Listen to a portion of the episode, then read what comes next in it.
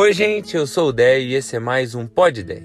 Hoje eu quero falar sobre a nossa necessidade de sermos vistos, ou melhor, quem a gente quer que nos veja de fato.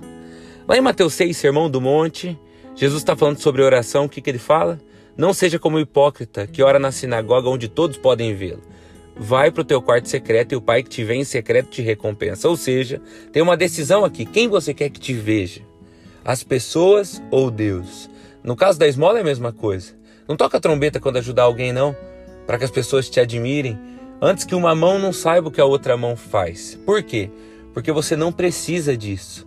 Você precisa confiar que Deus vê e Deus ver é suficiente para você, porque é Ele que te recompensa. Por isso que lá em Gálatas 1, versículo 10 está escrito assim: Acaso estou tentando conquistar a aprovação das pessoas? Ou será que procuro a aprovação de Deus? Se meu objetivo fosse agradar as pessoas, eu não seria servo de Jesus, não. eu acho muito interessante. Porque se meu objetivo fosse agradar as pessoas, eu estou na fé errada, porque na fé que nós temos em Jesus, a proposta é justamente que eu faça sem a expectativa que as pessoas vejam, porque eu creio que Deus é que quem manda na minha vida e quem me abençoa. Então eu não preciso que as pessoas me admirem. Se Deus estiver contente com aquilo que eu faço, então o meu patrão não é meu chefe, eu preciso ficar me aparecendo para ele falando mal de alguém. Meu patrão é Deus, que quando quiser me abençoar, me abençoa. Então, o estilo que a gente vive, o estilo de vida muda. Eu lembro que quando eu era solteiro e estava apaixonado da minha esposa, no momento amando sozinho, eu lembro que eu postava story e eu ficava esperando, olhando quem tinha visto, porque para mim só importava se ela tivesse visto.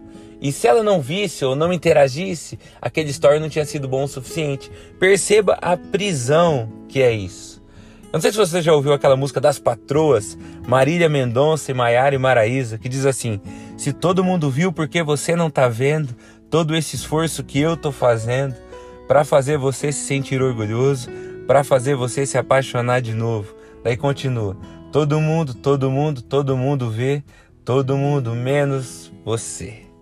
É essa frustração de colocar expectativa sobre o que as pessoas vão pensar porque por elas nós podemos ser ignorados, mas por Deus nós nunca somos. E é essa liberdade de descansar no que Ele pensa sobre nós, porque esse Deus invariavelmente nos ama.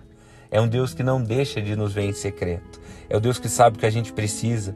É o Deus que exalta os humilhados, que levanta o abatido, que traz para frente aqueles que estão sentados lá no fim, que tem o nosso nome gravado na palma das suas mãos, Isaías 49, que diz assim: Pode uma mãe esquecer do seu filho recém-nascido? E a resposta é não.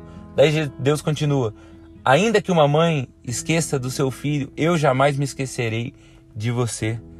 Esse é o Deus que nós temos. José foi esquecido pelo seu companheiro de prisão que ele ajudou. E quando esse companheiro de prisão, o copeiro do rei, volta para a presença do faraó, esquece de José. Mas Deus não esquece de José. Davi é esquecido pelo próprio pai quando Samuel chega para escolher um rei, ele fala: ah, tem um filho meu que ainda está lá com as ovelhas. É verdade, não está todo mundo aqui. Porém, a resposta de Samuel é: tá bom, ninguém senta na mesa enquanto esse menino não chegar.